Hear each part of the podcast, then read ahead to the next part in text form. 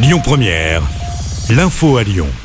Bonjour Christophe et bonjour à tous. Retour d'abord sur la grande mobilisation d'hier contre la réforme des retraites. 2 millions de manifestants en France selon les syndicats, plus d'un million selon le gouvernement.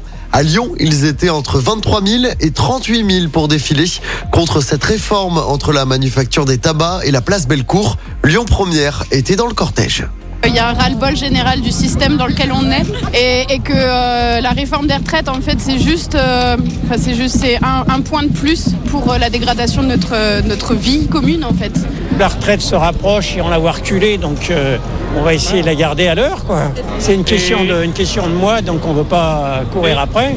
Bah, j'espère des changements, j'espère euh, qu'on sera entendu. J'espère que ça va changer concrètement, j'en doute, mais après le plus important c'est d'avoir essayé et de ne pas regretter après, de- dans quelques années, de, de rien avoir fait. Oui. On espère que le gouvernement va nous entendre et va se rendre compte qu'on ne va pas subir euh, continuellement et, et attendre passivement que, tout se passe.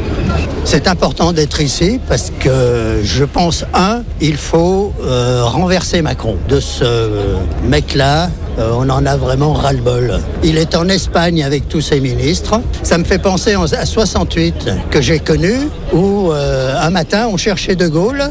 Il était parti. Vous savez où il était? Il était parti en Allemagne, en hélicoptère.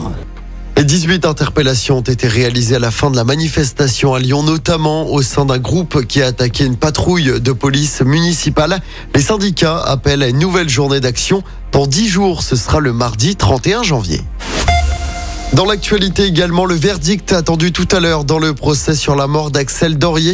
Cette jeune fille de 23 ans percutée par une voiture et traînée sur plus de 800 mètres. C'était en juillet 2020 près de Fourvière.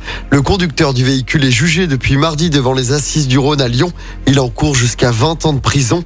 Le passager de la voiture risque 5 ans de prison. Les suites de l'enquête sur le meurtre terrible de Saint-Priest. Pour rappel, mardi soir, des morceaux de corps ont été retrouvés dans la canalisation d'un immeuble. Selon le progrès, la victime serait un adolescent de 16 ans. Il avait euh, disparu depuis le 13 janvier dernier. Un homme de 28 ans était euh, toujours en garde à vue hier dans les locaux de la police judiciaire de Lyon. Il est soupçonné d'avoir tué l'adolescent, puis d'avoir découpé son corps avec une scie électrique. Le mobile du crime est encore incertain. Je rappelle hein, que le suspect était suivi pour des troubles psychiatriques depuis plusieurs années. L'enquête se poursuit. On passe au sport en basket. L'Asvel se déplace en Italie ce soir, 20e journée d'Euroleague. Les Villarbannais affrontent l'Olympia Milan au coup d'envoi 20h30. En rugby, le Loup reçoit les Bulls. En Champions Cup ce soir à Gerland. Match décisif pour le Loup n'a pas son destin en main et qui peut aussi bien se qualifier en huitième de finale, être repêché en Challenge Cup ou être éliminé. Coup d'envoi du match à 21h. Et puis du foot également à suivre ce soir avec le début des 16e de finale de la Coupe de France. Marseille-Rennes à 21h. De son côté, l'OL en pleine crise jouera contre Chambéry demain après-midi au groupe Ama Stadium Chambéry Club de National 3. Un match a priori déséquilibré. Coup d'envoi du match 15h30.